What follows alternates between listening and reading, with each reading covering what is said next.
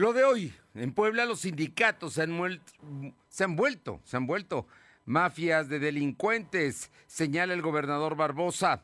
El subsecretario federal de Gobernación, Alejandro Encimas, interviene con la actual legislatura para que aprueben la ley de desaparecidos. Por segundo día consecutivo, casi 300 contagios más en Puebla. Las cifras preocupan a las autoridades locales. Encuentran un cuerpo mutilado y en una maleta, esto en una carretera de Atlisco. La temperatura ambiente en la zona metropolitana de la ciudad de Puebla es de 25 grados. Lo de hoy te conecta. Hay bloqueos en el puente internacional. Está pidiendo el apoyo de la policía. Noticias, salud, tecnología, entrevistas, debate, reportajes, tendencias, la mejor información. Lo de hoy Lo de hoy radio con Fernando Alberto Crisanto. ¿Qué tal? ¿Cómo está? Qué gusto saludarle en este jueves 29 de julio de 2021. Vuelan, vuelan los días y ya estamos a jueves, ya pronto estamos a punto de llegar al fin de semana. Así es que esperemos que las cosas vayan mejor. Y fíjese que ya preocupa el tema de los contagios en el país. El día de ayer, en 24 horas en la República, hubo más de 19 mil contagiados. Sí, en tan solo un día, 19 mil. Y en Puebla volvimos a repetir la cifra y casi llegamos a los 300 en 24 horas. Y esto advierte porque podríamos llegar en agosto a tener más de mil hospitalizados en el estado, en una situación que volvería a poner en crisis todo este asunto, pues, el tema de los contagios continúa y es mucho más acelerado, mucho más rápido que en la primera y la segunda ola. Vamos a ver qué es lo que pasa. Por su parte, el presidente de la República el día de hoy anunció pues una lo que sería una amnistía para los eh, presos federales con una serie de consideraciones. Eh, que en 10 años no le hayan dado sentencia y sea un delito no grave, que sean mayor de 60 años y tengan una comorbilidad, que sean mayor de 75 y, y su situación sea primo delincuente o no tenga algún asunto grave tampoco. En fin, la intención es liberar, liberar a personas que pues realmente no eran delincuentes, quizá era lo primero, no era grave, pero están ahí, están ahí presos. Eso es lo que se determinó eh, el día de hoy y la idea es que antes del 15 de septiembre estén libres y dijo que los estados ojalá y también sigan este ejemplo. Vamos a ver qué es lo que pasa. Además, el presidente de la mañanera insistió en que a él no le importa que la mayoría no quiera llevar a sus hijos a las escuelas, que él, por él, tienen que ir y él dice que hay que ir a clases en agosto. Es lo que dijo el presidente, o sea que dentro de un mes, exactamente, el, creo que el 30 de agosto, arranca el ciclo escolar. O sea que estamos a un mes de ello. Vamos a ver también cómo va el tema de los contagios, porque ese es otro asunto que todavía está pendiente. Por lo pronto, Vámonos con la información que es importante. Antes saludo a todas las amigas y amigos que nos escuchan en la 1280 de amplitud modulada. Muchísimas gracias. Es la estación de la capital y la zona metropolitana. Y hoy opera una amiga nuestra en los controles está ahí. Bueno, le mandamos saludos a Buenaventura de la Rosa, locutora y operadora, y está ahí precisamente en los controles de la 280. Saludos, Buenaventura. También estamos en la Qué Buena, en Ciudad Cerdán, en el 93.5 de FM, en Radio Jicotepec, en el 92.7 y el 570 allá en la Sierra Norte, y la Magnífica el 980 en Izúcar de Matamoros. A todos muchísimas gracias, ya que nos siguen en las redes sociales, Facebook, Instagram, en Spotify, en Twitter, estamos como LDH Noticias y también tenemos un canal en YouTube como LDH Noticias y la plataforma www.lodehoy.com.mx. Vámonos con la información que tenemos eh, precisamente lista para usted el día de hoy el gobernador dijo algo que muchos sospechábamos, pero dicho por él y con ejemplos contundentes, el asunto es que los sindicatos son mafias que impiden el desarrollo y llegan incluso a los homicidios. Te escuchamos, Silvino. Muy buenas tardes. Informarte que después del conflicto de trabajadores adheridos a la Confederación de Trabajadores de México y el Sindicato Libertad por la actualidad del contrato colectivo para la construcción del parque fotovoltaico de de, que se ubica en el municipio de Tepeyagualco, el gobernador Miguel Barroso Huerta señaló que los sindicatos de trabajadores son los que eh, evitan el avance de proyectos de infraestructura en la entidad poblana. Barroso Huerta enfatizó que los sindicatos se han vuelto mafias de delincuentes y solo para obtener los contratos de una de una obra. Además, señaló que en ocasiones se han registrado incluso asesinatos. Escuchemos parte de lo que mencionó. Créeme que quienes están deteniendo el avance de, y el avance, bueno, el arranque y luego arrancadas el avance de obras son los sindicatos que se han vuelto mafias, mafias, se han vuelto delincuentes que para poder hacer un camino tapan los caminos, condicionan los precios de los materiales y luego llegan hasta el asesinato entre grupos de, de personas que se dedican al transporte. Y ahí están los de todos los sindicatos. Debe comentar de que que comienza el regreso a clases de manera presencial, el gobernador Miguel Barroso Huerta anunció que su administración realizará funcionarios a docentes y estudiantes para determinar sus condiciones clínicas, a fin de evitar la propagación de coronavirus u otras eh, enfermedades. Barroso Huerta explicó que esa acción forma parte del plan estratégico para un regreso a clases seguro que consiste en generar condiciones para que los alumnos y docentes puedan, puedan evitarse contagiar de coronavirus. Escuchemos parte de lo que mencionó aplicación de miles de cuestionarios miles, cientos de miles de cuestionarios y donde no se pueda ver, eh, donde no pueda llegar el cuestionario de manera física o de manera este, electrónica, va a haber brigadas. Y ese cuestionario de salud, test de salud, tiene que ver no solamente con el COVID, sino con muchas otras enfermedades o más bien condiciones físicas de los alumnos para prevenir enfermedades. Asimismo, ante el incremento de desperdicios que se arrojan en la empresa de Batequillo en la administración estatal, instruyó al SUAPAP para que averigüe cuáles son las principales fuentes de contaminación a fin de que sean clausuradas. Así informó el mandatario, el titular del Poder Ejecutivo, aseguró que están en funcionamiento las revisiones diferentes en diferentes puntos y prueba de esto es que el miércoles 28 de julio se llevó a cabo una clausura. Sin embargo, Barroso Huerta no dijo los detalles ni el motivo en específico de cuáles son los contaminantes que están arrojando al Balsequillo. También comentarte que el gobernador Miguel Barroso Huerta señaló que los ediles de Tehuacán y Felipe Alejandro Martínez e Ignacio Salvador Hernández son un par de corruptos, ya que uno está detenido en el penal de Tepexi, mientras el otro se encuentra en fuga, pues puesto que está señalado de estar vinculado con el crimen organizado. Barbosa Huerta dijo que la judicialización de los casos no se aplica solo por el tiempo en que los presidentes municipales estén al frente del cargo, sino que seguirán siendo investigados por los presuntos delitos de los que son acusados. Fernando. Bueno, pues ahí están distintos temas, una agenda grande la que tenía el gobernador, todos temas importantes, el asunto de los sindicatos, que me parece una acusación muy severa y de la que seguramente él tiene pruebas y esperemos que pronto actúe en contra de estos eh, líderes sindicales. Luego el, asunto de eh, que la Secretaría de Salud y la Secretaría de Educación Pública van a aplicar estudios a maestros y alumnos de carácter eh, médico, un expediente, ¿no? Para que conocer las posibilidades de que puedan enfermarse, el tema de eh, la contaminación del lago de Valsequillo y lo que se arroja, que el SOAPAP, bueno, lo que pasa es que el SOAPAP hace mucho que no trabaja, ¿no? Yo creo que debería ya estar haciendo cosas importantes para ver el tema de la contaminación.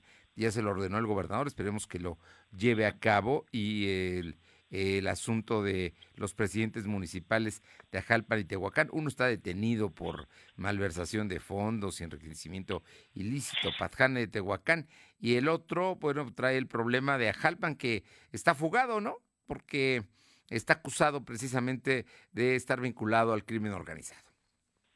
Efectivamente, el gobernador señaló que esas investigaciones aún se mantienen de pie y se van a seguir eh, acabando pues, pruebas y todo lo necesario para que cada uno tenga una sanción de manera legal y estaremos muy pendientes de lo que ocurra, Fernando. Gracias. Vámonos con mi compañera Aure Navarro, son las 2 de la tarde con 9 minutos. Aure, cuéntanos, el día de hoy está en Puebla Alejandro Encina, subsecretario de Derechos Humanos de Gobernación Federal, y entre otras cosas va a analizar el asunto de eh, la ley de los desaparecidos. Y el presidente López Obrador esta mañana habló del asunto y dijo que en Puebla se debe escuchar, el Congreso debe escuchar al plantón que tienen precisamente desde hace dos semanas en, la Tres Poniente, la voz de los desaparecidos. Sí se escuchó su voz en Palacio Nacional y el presidente dijo que pues eh, conoce de la sensibilidad del gobernador Barbosa para que se adelante. Y por lo pronto el gobernador dijo que mañana envía su iniciativa, o sea que habrá dos iniciativas, la que presentaron la voz de los desaparecidos y la del gobernador Barbosa en el Congreso. A lo mejor ahora sí trabajan los legisladores. Te escuchamos, Aure efectivamente les comento que el secretario de Derechos Humanos, Población e Inmigración del Poder Federal, Alejandro Encinas, confirmó su visita en Puebla, como bien lo decías, para pedir a la actual legislatura del Congreso local que discuta los dos proyectos de iniciativa sobre la ley de personas desaparecidas en la entidad, es decir, la iniciativa que el gobernador Luis Miguel Barbosa iba a proponer y la presentada desde el 2020 por el colectivo La Voz de los Desaparecidos, mismos que, como bien lo decía Fernando, pues mantienen todavía ese plantón indefinido en la puerta trasera de la Tres Poniente del Congreso local. Durante la mañanera, pues el presidente Andrés Manuel López Obrador Encinas confirmó que este jueves en la capital poblana buscará reunirse con Barbosa Huerta y así tratar, entre otros temas, pues la iniciativa que está por enviar al Congreso local y que, bueno, hasta ahora no ha sido recibida por los legisladores, por lo que será en próximas horas cuando la estén teniendo ya en su poder. Escuchemos. Que este Miguel Barbosa va a presentar esta iniciativa. Él es abogado, pero además es un agente sensible. Fuera del Congreso del Estado, conocemos la iniciativa, hemos hecho una valoración, creo que es una iniciativa muy importante. El gobernador ha planteado presentar una iniciativa también. Todos consideramos que pueden discutir el Congreso a la brevedad estas dos iniciativas. Y ahorita reconoció que el proyecto de ley elaborado por el colectivo La Voz de los Desaparecidos es un documento que ha sido analizado por él y está considerado como muy completo, por lo que sería importante que los diputados locales de Puebla pues discutieran ambos proyectos para aprobar alguno. Y como escuchamos también la voz del presidente de la República, Andrés Manuel López Obrador, y como bien lo mencionabas al inicio, Fernando, pues este calificó al gobernador Luis Miguel Barbosa Huerta como un gobernante sensible y, y bueno, conocedor también así de las leyes, por lo que no descarto que en breve pues esté presentando la iniciativa sobre la ley de personas desaparecidas en Puebla para que esta por fin pues ya sea aprobada y sobre todo para que el plantón también bueno ya se retire del Congreso local, Fernando.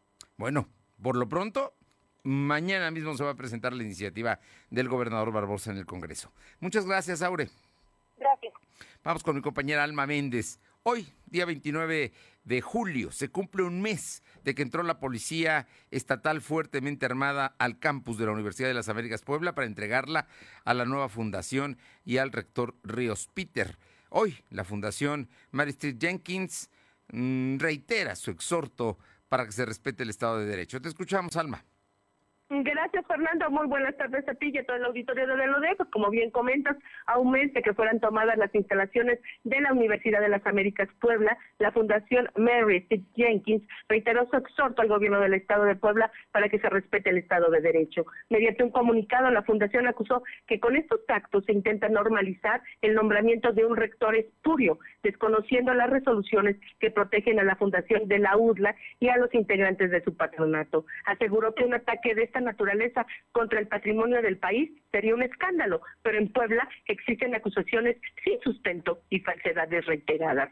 Se dijeron abiertos al diálogo, sin embargo, dijeron que la condición básica para concretarlo es el respeto a la legalidad y al Estado de Derecho. Finalmente se asegura que la verdad legal y la razón asisten a la Fundación Mary Jenkins, ya que los criterios otorgados desde el Poder Judicial de la Federación han sido favorables para esta institución privada. La información, Fernando.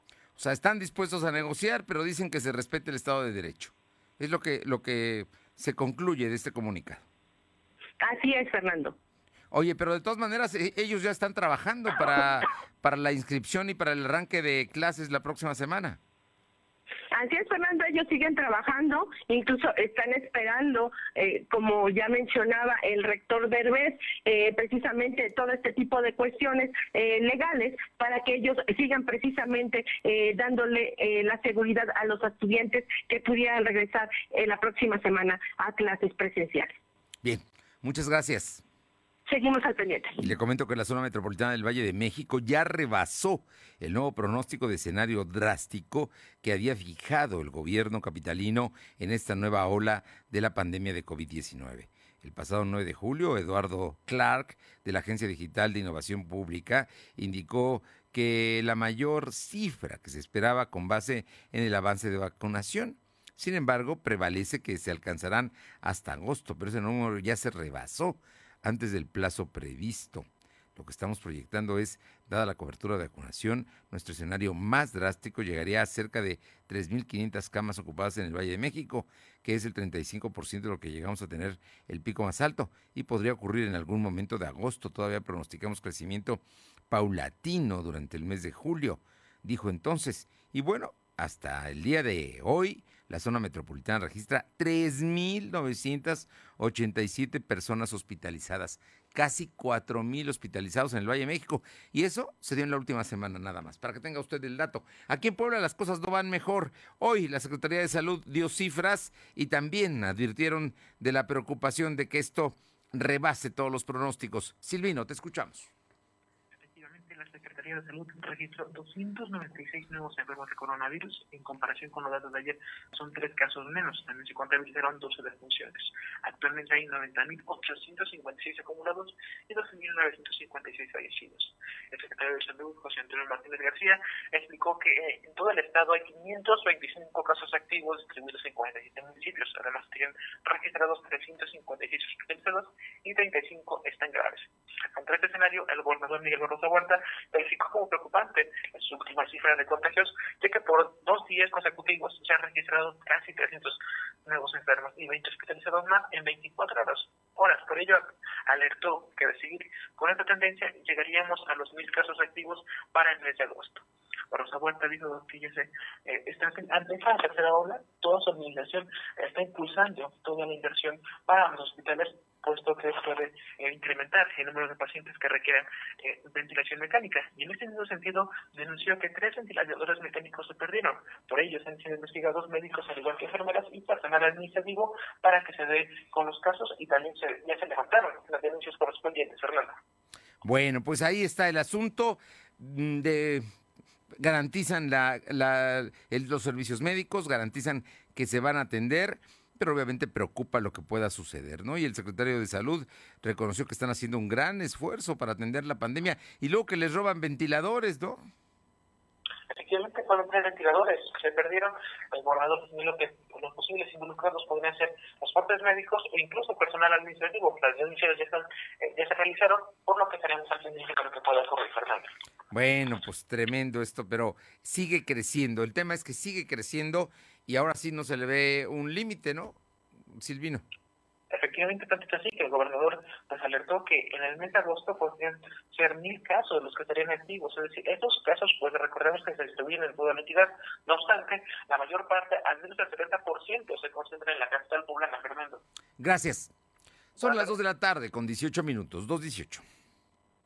Lo de hoy es estar bien informado. No te desconectes. En breve regresamos. Regresamos.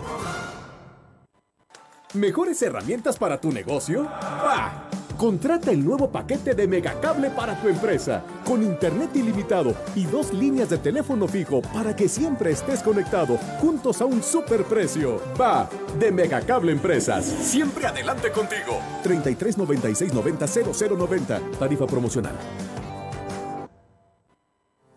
La vacuna contra la COVID-19 es segura, universal y gratuita. Nadie puede vendértela ni pedirte dinero para que te la pongas. Si necesitas denunciar a una persona servidora pública, visita sidec.funcionpublica.gov.mx o llama al 911. Cuidémonos entre todos. Vacúnate y no bajes la guardia. Secretaría de Salud. Este programa es público ajeno a cualquier partido político. Queda prohibido el uso para fines distintos a los establecidos en el programa. Ahora con Gas del Atlántico, tú pones el precio. Porque entre más litros cargas, más ahorras. Si tus pedidos de gas LP estacionario son mayores a 100 litros, pregunta a tu vendedor o al 271-747-0707 para conocer más del programa. Y si aún no cuentas con el servicio gratuito de envío de nota digital, solicítalo para que puedas verificar que lo que cargas es lo que pagas. El beneficio de precio diferenciado aplica en cada carga y no es acumulable. Gas del Atlántico. Cierra los ojos. Ahora imagínate con eso que más quieres. Sí, es así de fácil. Ahora inhala. Repite. 1. Anímate y solicita tu crédito Coppel. 2. Busca. 3. Compra. Crédito Coppel. Tan fácil que ya lo tienes. Somos la mejor red de telecomunicaciones en México para tu negocio. Conecta tus oficinas y sucursales con la red más poderosa de servicios a través de conexiones de Internet o redes privadas virtuales con la máxima velocidad de conexión de hasta un gigabit por segundo. Descubre la red que tu negocio estaba esperando. Metro Carrier Evolution 3396 Lo de hoy es estar bien informado. Estamos de vuelta con Fernando Alberto Crisanto. Son las 2 de la tarde con 21 minutos. Mi compañera Alba Méndez nos comenta que, bueno, el tema de la ley seca, la verdad es que sí están preocupados los empresarios porque, primero, han tenido más de un año de cierre, poco a poco se han ido rehabilitando, han mantenido fuentes de empleo y, bueno, este es una quincena, es un fin de mes, eh, mucha gente sale a celebrar, es temporada de chiles en nogada y bueno, pues por lo menos una copita de vino, ¿no? Se, se, se toman en el Chile, pero ahora ni eso van a poder hacer, Alma. Así es, Fernando, pues comentarte que la Confederación Patronal de la República Mexicana, Coparmex, y eh, la Cámara de Comercios y Servicios y Turismo, Canaco, rechazaron la, que la ley seca eh, sea implementada para el próximo domingo, primero de agosto. Pues aseguran que eh, la Ley General de Instituciones y Procedimientos Electorales solo contempla las entidades federativas acciones para inhibir la venta o consumo de ventas embriagantes en una elección, no en una consulta popular. Ambas cámaras empresariales aseguran que dicha medida es opcional, por lo que el gobierno estatal no está obligado a forzar la prohibición en la venta de bebidas alcohólicas. Pero escuchamos parte de lo que comenta va a durar 24 horas, es decir, va a ser el domingo desde las 0 horas hasta las 0 horas del, lunes, ¿no? Entonces, pues mira, la verdad es que, pues, o sea, lamentamos esta decisión que, que toma el gobierno del Estado, puesto que no es una votación, o sea, no hay elecciones este domingo es, es una consulta. Y la verdad, por el tema de una consulta ciudadana, vas a, digamos, a lastimar y a, meter otra vez otro freno eh, al tema de la recuperación económica. Muchos establecimientos, sobre todo de comercio, servicios y turismo, este, cuando venden bien y sobre todo que este, este fin de semana toca quincena, este, y un día que es los fines de semana cuando más se vende, resulta que eh, de los dos días que es el fin de semana, sábado y domingo, le quitas un día de venta. La información, Fernando. Bueno, pues ahí está el asunto, ¿no? Ahí está, lo explican, pero hay ley seca y punto. Va a ser de un solo día, 24 horas, al primer minuto del domingo y al último minuto, en cuanto termine la consulta, las cosas vuelven a, su, a la normalidad. Oye, y también el día de hoy la, eh, hay cambios en la Secretaría General de la Benemérita Universidad Autónoma de Puebla.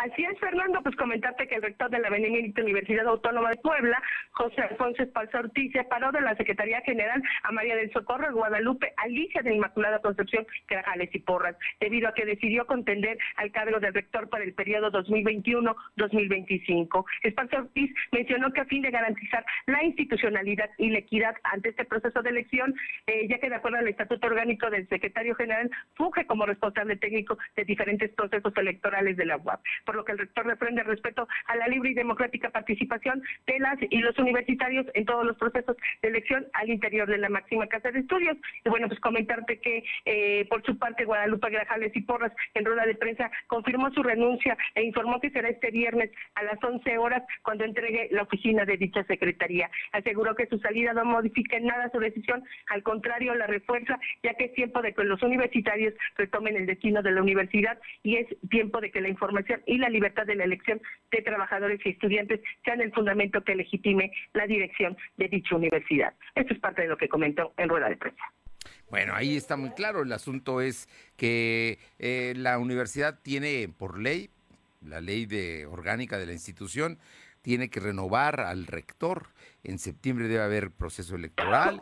En octubre, el día 4, cambiará el rector. Y la secretaria general, que ha hecho manifestaciones públicas, declaraciones en distintos medios de sus intenciones de competir, pues ya no estaría, ahora que están regresando a clases, ya no estaría, digamos, eh, siendo la encargada de parte del proceso electoral, pues estaría involucrada, sería juez y parte. Es la, por la decisión por la cual deja la Secretaría General, ella va a contender, va a buscar ser la próxima rectora y eh, bueno, pues el día viernes, o sea, mañana, se dará a conocer al nuevo secretario general. Yo creo que va a ser varón en esta ocasión, creo, o no sé si vayan a ascender a una mujer, pero bueno, la, decisión se toma en la universidad para mantener la institucionalidad, la equidad y que haya piso parejo, ¿no? Que es lo que quieren todos los candidatos o todos los que aspiran a ser rectores de la UAP. Así es que la medida está tomada. Muchísimas gracias, Alma. Seguimos al pendiente, Fernando. Vamos con mi compañera Aure Navarro, porque el día de hoy hubo un llamado muy importante de Genoveva Huerta, convaleciente aún, todavía sin actos públicos, pero muy activa en redes sociales. Hoy habló de un asunto que es fundamental para el PAN, la unidad. Te escuchamos, Aure. Es, la dirigente estatal del PAN, que Noveda Huerta Villegas, consideró que solo manteniendo la unidad interna del partido es como en el 2024 se logrará recuperar la gubernatura de Puebla. Para esto hizo un fuerte llamado a todos los militantes y simpatizantes a fin de mantener la unidad y evitar las confrontaciones entre los diferentes grupos, tanto de la capital como del interior del Estado. Destacó que el propósito de esto es llegar fortalecidos a los comicios del 2024, donde se elegirá uno de los cargos más importantes como es la gubernatura y que hoy está ocupada por Morena. Genoveva Huerta recordó a la militancia que el enemigo no está dentro del partido y eso quedó demostrado en los comicios del 6 de junio, donde fue evidente los grandes acuerdos a los que se llegaron y que, bueno, dieron el triunfo a los panistas, Fernando. Bueno, pues así es que ella es muy clara en lo que dice. Antes de pelearnos nosotros, la oposición está afuera, ¿no? Así es, Fernando, por eso que ella hace un llamado de unidad precisamente para tener resultados de triunfo como se dio este 6 de junio, pero para el 2024. Y bueno, recordemos que ella ha sido de las primeras en mencionar que van por recuperar la gubernatura en Puebla. Oye, y bueno, pasando a otros temas, el día de hoy tenía mucho que no declaraba Érico Toñeto, el operador político del gobernador Barbosa.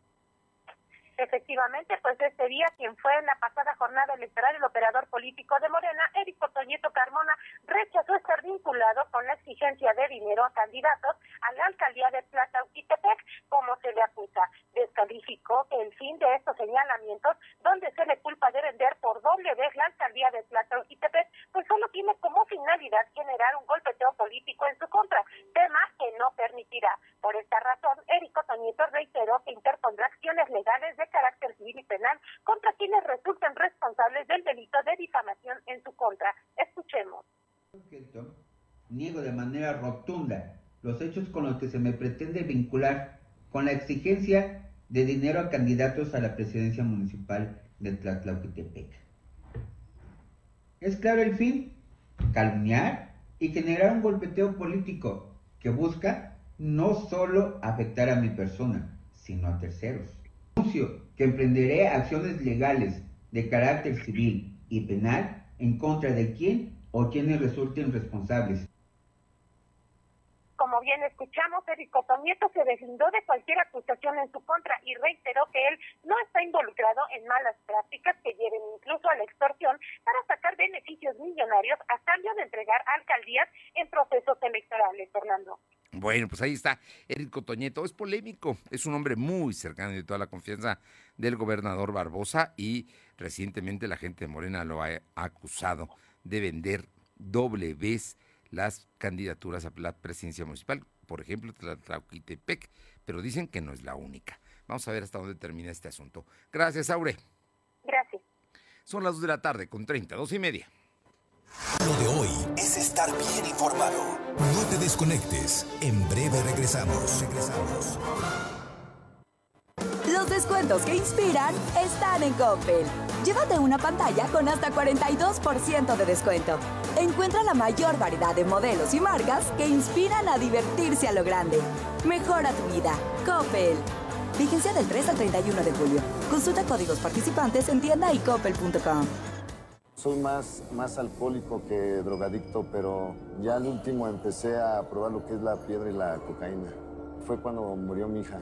Muchos padres que estaban ahí en la sala de espera sacaban a sus hijos este, cargando y, yo tuve que sacar a mi hija en un ataúd.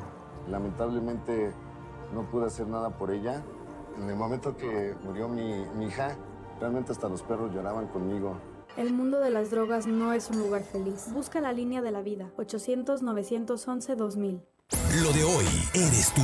Tu opinión nos interesa. Deja tu mensaje vía WhatsApp al 2223 2375 83. Comparte tus imágenes y tus reportes por Telegram al 2223 2375 83. Mira, aquí está la compu para los niños y sí nos alcanza. No, el precio no incluye IVA. No nos alcanza. Otra vez iba a comprar algo. Y no podemos por el IVA. En el Partido del Trabajo impulsaremos el programa IVA 10 y lucharemos para reducir el IVA al 10% para que bajen los precios en todo lo que compras. El PT está de tu lado.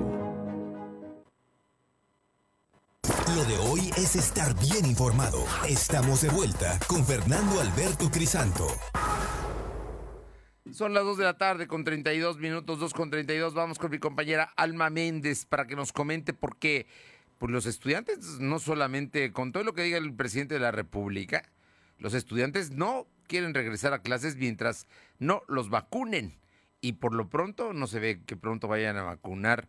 Bueno, vamos, ya dijo el presidente que de los 12 a los 18 años no se va a vacunar este año a nadie y están vacunando ya en algunos estados y en la Ciudad de México a los mayores de 18 años. Pero a Puebla todavía no llega esto. Cuéntanos, Alba comentarte que el Comité Estatal de la Federación Nacional de Estudiantes Revolucionarios, Rafael Ramírez, calificó como peligroso el regreso a clases, ya que no existen las condiciones, por lo que anunciaron que el próximo jueves 5 de agosto realizarán cadenas humanas en las instituciones, ya que no regresarán a clases presenciales hasta que todos los estudiantes sean vacunados. Y es que criticó la medida del presidente Andrés Manuel López Obrador respecto a regresar a clases de manera presencial para el próximo 30 de agosto, sin que antes se haya vacunado a los estudiantes tuvieron que cada de cada 10 escuelas no tienen agua potable, solo dos de cada 10 cuentan con aulas amplias que permiten guardar la distancia entre alumnos y el 56% tiene un sistema eléctrico viejo y tres de cada 10 escuelas no tienen drenaje. Escuchemos parte de lo que comenta. Es otra cosa, ¿por qué? Porque él dice que estamos y que tenemos condiciones para regresar a las aulas. Sin embargo, en las siete zonas del seccional Acatlán hay escuelas que, como lo dijo el compañero Andrés, no tienen condiciones mínimas, condiciones básicas para un regreso a clase seguro. No hay drenaje, no hay electrificación, no hay agua potable.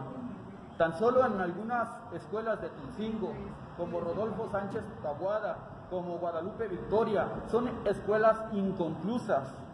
En Acatlán mismo, escuelas que no tienen pues agua potable al 100%, drenaje no está funcionando al 100%. En Tehuitzingo tenemos escuelas, por ejemplo, la 106, la escuela secundaria 106, que tiene aulas móviles y esas aulas móviles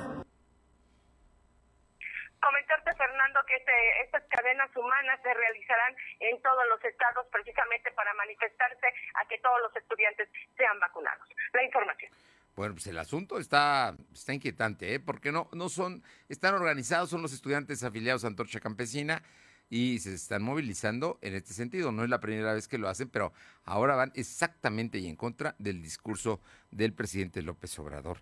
Eh, no, no me cuelgues, Alma, nada más quería comentar porque me mandan aquí un WhatsApp de la presencia de ambulantes y sus puestos sobre la 8 y la 10 poniente, que están bloqueando verdaderamente todo, toda la, banqueta. Ya es más, están en la calle y la banqueta, la gente ya no puede pasar, se tiene que bajar al arroyo vehicular y con pues, todos los riesgos que implica porque es una zona de alta circulación. Esto está pasando en este momento. Qué terrible esto que, que, le, estoy comentando. Y vámonos, eh, Alma, cuéntanos, el día de hoy el INEGI dio cifras de la situación económica eh, de, de los estados del país, pero de Puebla exactamente. Cuéntanos.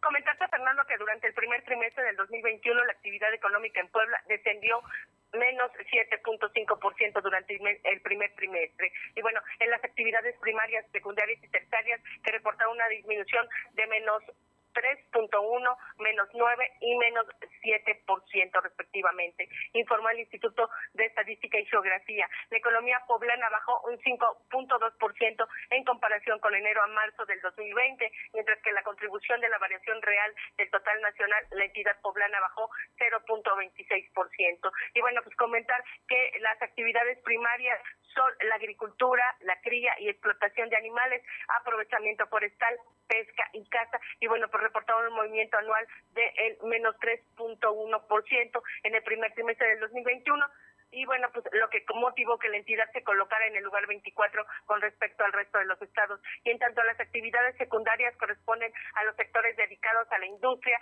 la minería, manufacturas, construcción y electricidad, que en su conjunto reflejaron una variación anual de el menos 0.9% en el primer trimestre de este 2021. Y bueno, pues debido a las industrias manufactureras, a la construcción, a la generación de transmisión y distribución de energía eléctrica, suministro de agua y gas de ductos y al consumidor final, a la minería, lo que originó que el Estado de Puebla se ubicara en la posición 25 del total de las entidades. La información, Fernando. Estamos en el lugar número 24 con relación, estamos ya en los últimos 10 lugares de desarrollo económico, ¿no? Es lo que hoy da a conocer precisamente en este estudio que lleva a cabo el, el INEGI, que nos debe preocupar porque está incluyendo pues eh, todas las actividades económicas y mm, quizá la, la, agropecuaria, la primaria es donde no andemos tan mal, pero aún así todo ha descendido, Alma. Así es, Fernando como comentas, en el número 24 en actividades primarias y en el número 25 en actividades secundarias, que es, eh, no me equivoco, así es, la industria, que es la que impulsa a Puebla. Sí, bueno, y, la terciaria también no estamos mal, que son los servicios. Digo, lo, digo es, un escenario verdaderamente complicado el de la economía poblana, ¿eh? Y, hoy lo dio a conocer el INEGI. Oye, Alma, y por otra parte, hay información de la Secretaría de Bienestar.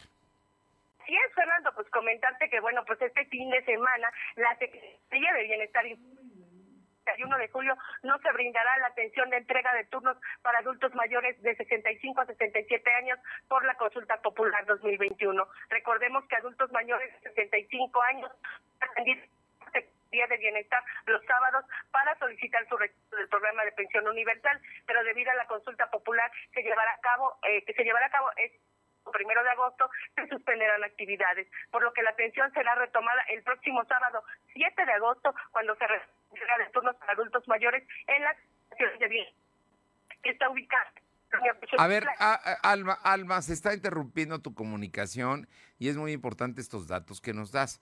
Hay que entender que la Secretaría del Bienestar, por el tema de la campaña o de eh, la consulta que se lleva a llevar a cabo el próximo eh, domingo y para que no digan que están manipulando desde el gobierno a la gente, dándole las fichas para eh, que vaya a la consulta. En fin, ellos dicen, este sábado no habrá entrega de fichas a mayores de 75 años, no habrá entrega de fichas y todo regresa hasta el primer sábado de agosto. Ahora, ¿dónde se están dando las fichas aquí en la capital poblana? que esto se está entregando en las instalaciones de bienestar ubicada en la colonia Huesotitla en un horario de 8 a 2 de la tarde. Bueno, pues eh, vamos a estar muy pendientes, pero por lo pronto, para que la gente de bienestar mayor de 65 años y hasta los 67 que se está registrando para estar en el, en el padrón de los beneficiarios de la beca para adultos mayores, de la pensión para adultos mayores, sepa que este sábado no habrá no los van a recibir, así es que de una vez hay que comentárselos. Muchas gracias, Alma. Seguimos al pendiente, Fernando. Bueno, y por otra parte le comento que el Instituto Nacional Electoral ordenó al grupo parlamentario de Morena en la Cámara de Diputados y en los congresos estatales suspender la propaganda que realizan sobre la consulta popular del 1 de agosto, al considerar que influyen de manera indebida en el electorado, mientras que exhortó al Senado a no realizar acciones de promoción en los próximos días. La Comisión de Quejas resolvió procedente una demanda del panista Federico Dorin contra la Diputación de Morena en la Cámara Baja por pagar una publicación en la portada del periódico La Jornada, la cual ha aparecido todos los días desde hace una semana. Así es que ya le dijeron en la ordena el INE a los diputados de Morena no pagar, no promover la consulta del próximo domingo. Vamos con mi compañera Aure Navarro, son las 2 de la tarde con 40 minutos, 2 con 40. Aure, cuéntame, eh, pues eh, ya están, ya están mm, eh, inscritos muchos interesados para ser parte de los tres consejeros que van a cambiar en el Instituto Electoral del Estado. Cuéntanos. Efectivamente, de los 104 interesados en ocupar uno de los tres espacios de consejeros del Instituto Estatal Electoral, 24 fueron los que cumplieron con altas calificaciones para ser parte de esta renovación que deberá tener nuevos miembros, recordemos, a partir del 3 de noviembre de este año. El consejero electoral José Luis Martínez López reconoció el esfuerzo de los perfiles que obtuvieron la calificación aprobatoria necesaria para continuar así en este proceso de selección. Las 12 aspirantes mujeres a suceder a Luz Alejandra Gutiérrez Jaramillo, así como a José Luis Martínez López y Juan Pablo Mirón Tomé, obtuvieron un mínimo de calificación de 6.10 y como máximo de 7.97. De los 12 aspirantes varones, la calificación mínima la obtuvo con 7.43 Adán Carro Pérez y como máxima Waldo López Blanco con 8.40 de resultado. Es importante mencionar, Fernando Auditorio, que los aspirantes tendrán que elaborar un ensayo también, el cual deberán exponer de forma presencial el próximo 14 de agosto, por lo que será en fechas hasta el 21 de septiembre cuando se den a conocer los resultados y ya para el 29 de octubre los que hayan calificado como final tendrán una entrevista de la cual se formarán tres ternas para definir así por fin quiénes serían los nuevos consejeros que entrarán en función a partir del 3 de noviembre, Fernando. Bueno, pues ahí vamos a estar muy atentos a todo este asunto de quiénes pueden ser los próximos consejeros, ¿no? Que eso lo va a definir eh, la Cámara de Senadores, ¿no? Son ellos los que deciden quiénes son los consejeros electorales del Estado de Puebla. Así es, Fernando. En este caso, pues recordemos quienes ya estarían prácticamente de salida, pues son Luz Alejandra Gutiérrez Jaramillo, así como José Luis Martínez López y Juan Pablo Mirón Tome. Es por ello que, bueno, pues será a partir del 3 de noviembre, como sabremos, quienes estarán ocupando, pues, estas sillas. Bien. Eh, cuéntame, tenemos más información. Eh, hoy hay declaraciones de Rocío García Olmedo.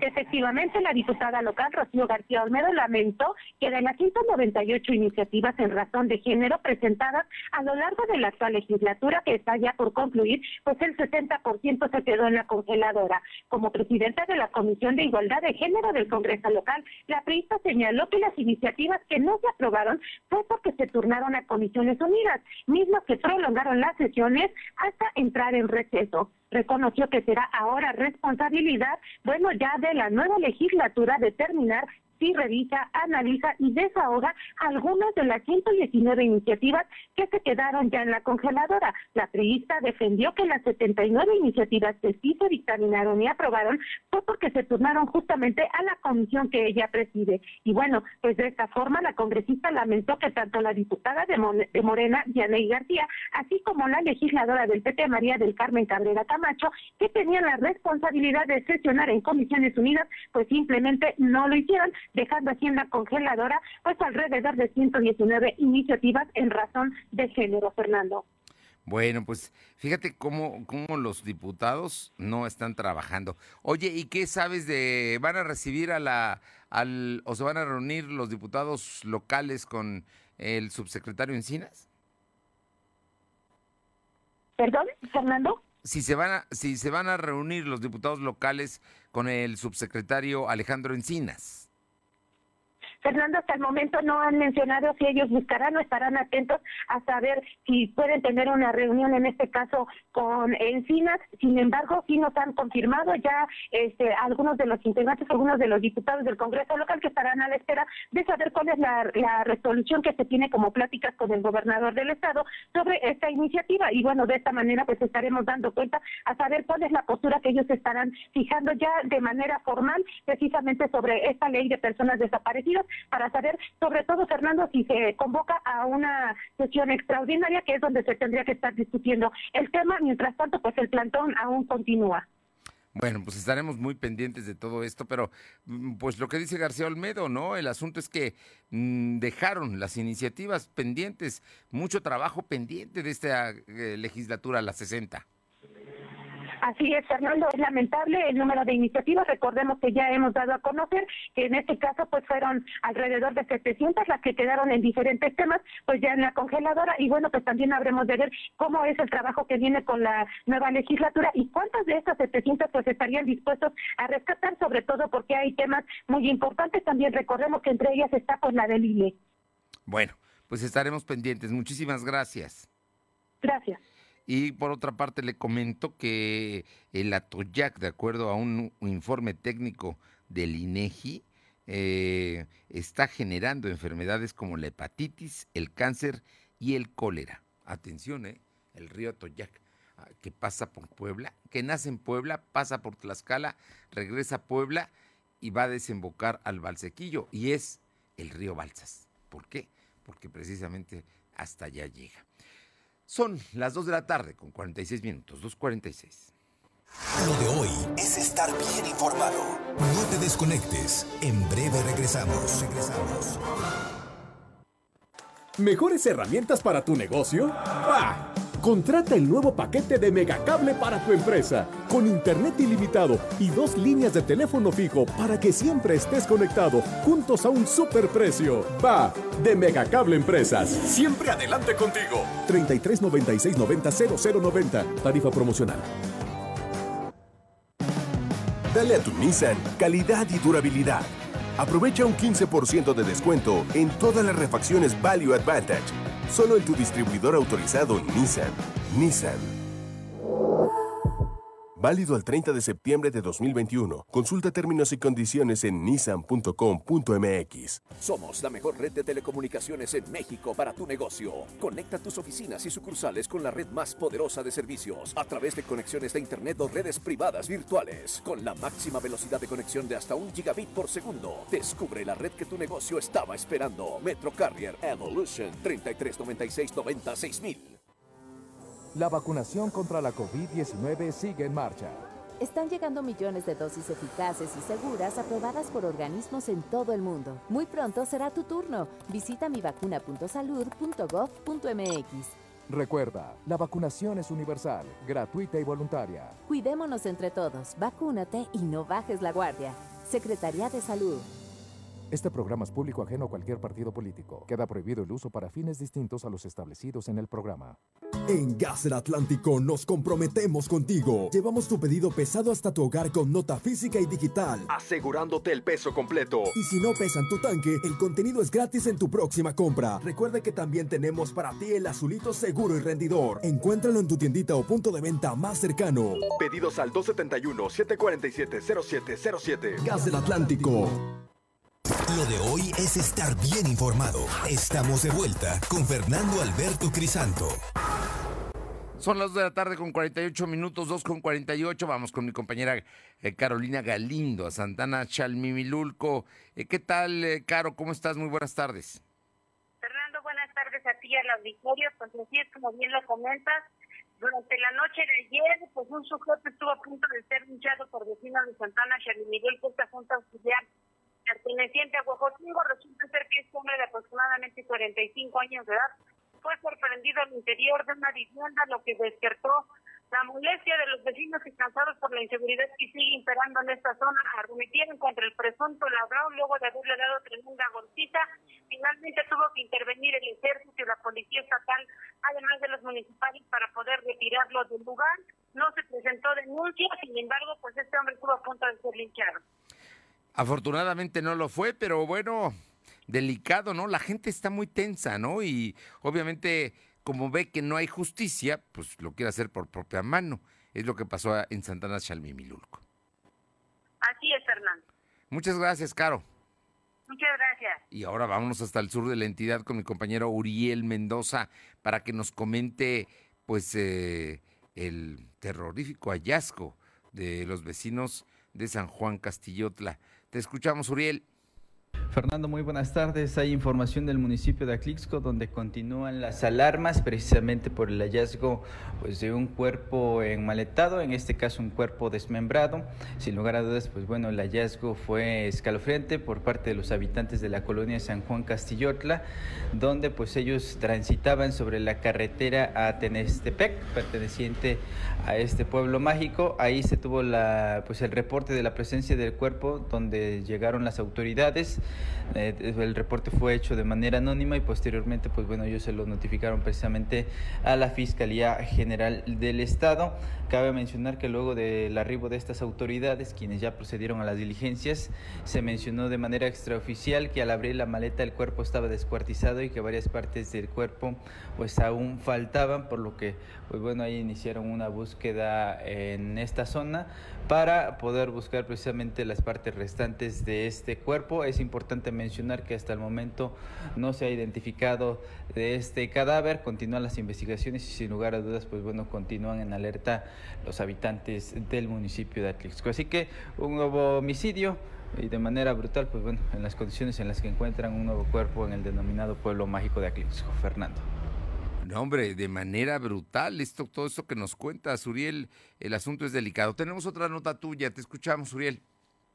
En más información, Fernando, en las últimas horas localizaron un cuerpo sin vida en la autopista siglo XXI. Es importante mencionar que hasta el cierre de esta información a la cual tuvimos acceso, el cuerpo permanece en calidad de desconocido. Número 184 fue precisamente la mañana de este jueves donde fue precisamente localizado este cuerpo. Eh, a simple vista se podían observar que tenía lesiones provocadas de arma de fuego en diferentes partes y este hallazgo fue precisamente en el kilómetro número 5 de la autopista siglo XXI en el municipio de Atlixco, donde por cierto pues también ya te detallamos parte del hallazgo de un cuerpo en maleta. El reporte se realizó por parte de las personas que transitaban durante mm, la mañana de este día precisamente transitaban esa zona y encontraron una brecha de terracería el cadáver de una persona, de inmediato pues, se alarman y dan aviso a las autoridades municipales a través de los números de emergencia.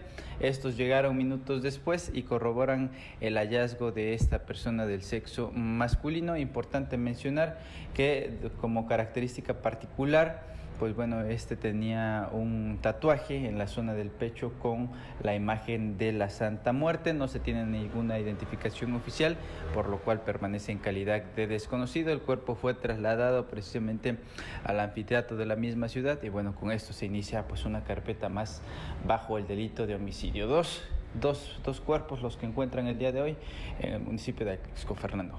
No, hombre, verdaderamente de terror esto que nos acabas de contar, Uriel terrible, grave, grave. Son las 2 de la tarde con 53 minutos, 2 con 53, y le comentaba yo que el presidente de la República, el gobierno federal, alista un decreto para liberar a acusados de delitos no graves, encarcelados por más de 10 años, sin sentencia, a mayores de 65 años con enfermedades crónicas y a cualquier interno que haya sido torturado. Si se comprueba la tortura bajo el protocolo de Estambul, un preso sin importar de edad o gravedad de delito deberá ser liberado. Para cualquier delito, de cualquier edad, o sea, cero tortura, informó Andrés Manuel López Obrador en conferencia mañanera. Sobre los presos con más de 10 años sin sentencia, el presidente anunció que serán liberados aquellos que no hayan cometido delitos graves. Internos en las cárceles federales del fuero federal que en 10 años no hayan sido sentenciados y estén en la cárcel por delitos no graves, esos van a ser liberados, dijo el presidente de la República. Así es que, pues, se tomarán medidas. En Puebla, hasta donde entiendo, no hay cárceles federales, no hay, las cárceles son estatales. Vamos a ver qué es lo que ocurre y si el gobierno del estado sigue este ejemplo. Eh, son las 2 de la tarde con 55 minutos. Paola Roche, ¿qué pasa en Atlisco? ¿Qué tal? Muy buenas tardes. Y sí, comentarles que la administración de la plazuela del productor en este municipio pues estará redoblando las medidas de sanidad a fin de evitar casos de contagios por el tema de la pandemia.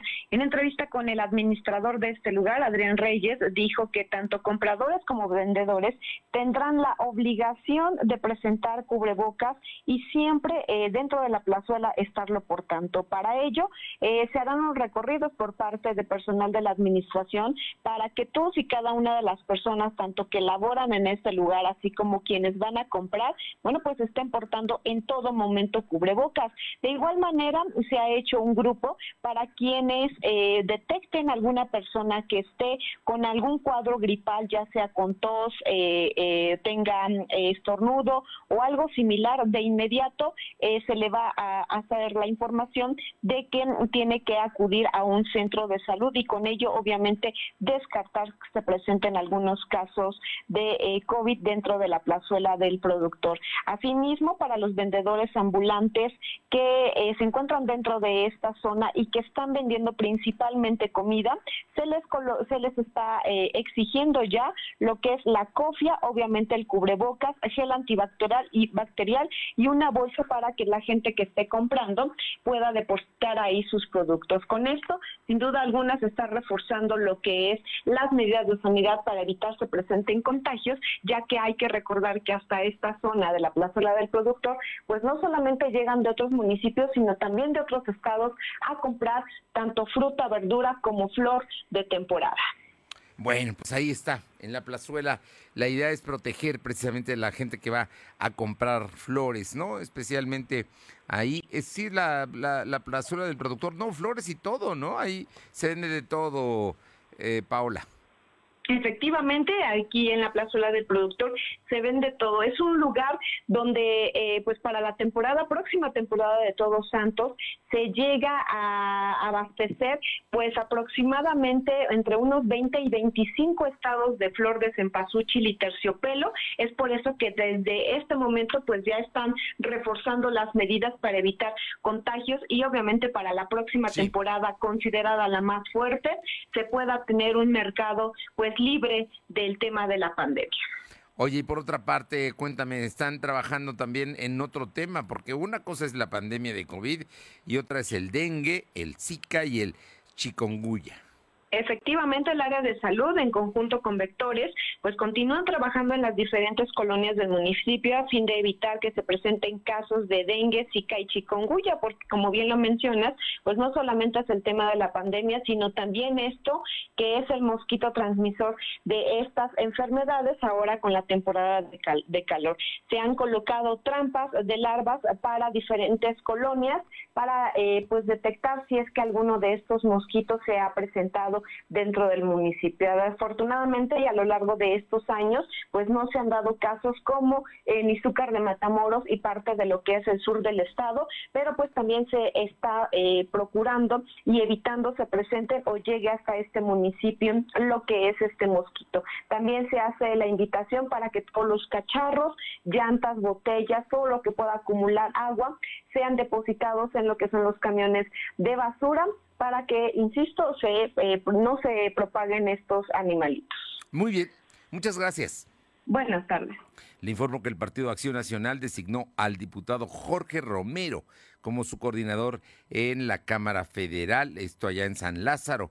Esto es para la próxima legislatura. Jorge Romero será el líder, eh, el coordinador de los diputados panistas, se da a conocer en este momento y bueno, también le le cuento que eh, ordenan suspender el proceso contra Roberto Sandoval por el delito de falsificación de documentos. El exgobernador de Nayarit que está preso, bueno, pues eso, eso se determinó y así es que vamos a ver eh, qué, qué es lo que sucede. Por otra parte, el Partido Acción Nacional acaba de enviar un comunicado en el cual dice que eh, no es momento dice, de eh, dividirnos eh, y confrontarnos. El enemigo no está en casa y para el 2024 eh, deberemos hacer equipo, dice Genoveva Huerta. Es un asunto que ya le habíamos comentado acá y que están enviando nuevamente el comunicado del Partido Acción Nacional. Janet Bonilla, cuéntame del accidente allá en la carretera del Seco Esperanza.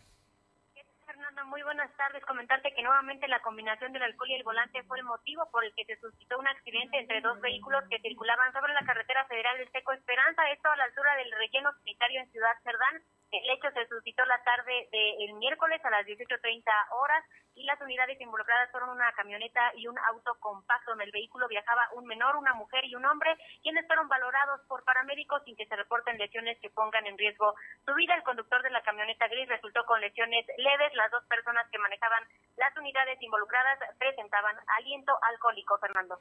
Gracias, Janet. Luz María Sellas nos informa que la Policía Estatal detuvo a una mujer narcomedudista en el municipio de Altepeji. Gracias a usted por haber estado con nosotros. Quédese en las frecuencias y regresamos mañana en punto de las dos. Por lo pronto, vamos a cuidarnos. Nos encontramos mañana. Gracias. Fernando Alberto Crisanto te presentó Lo de Hoy Radio. Lo de Hoy Radio. Te esperamos de lunes a viernes, de 2 a 3 de la tarde por esta frecuencia, en la cobertura más amplia a nivel estatal. Y síguenos en internet www.lodehoy.com.mx y en nuestras redes sociales como arroba LDH Noticias. Lo de Hoy Radio.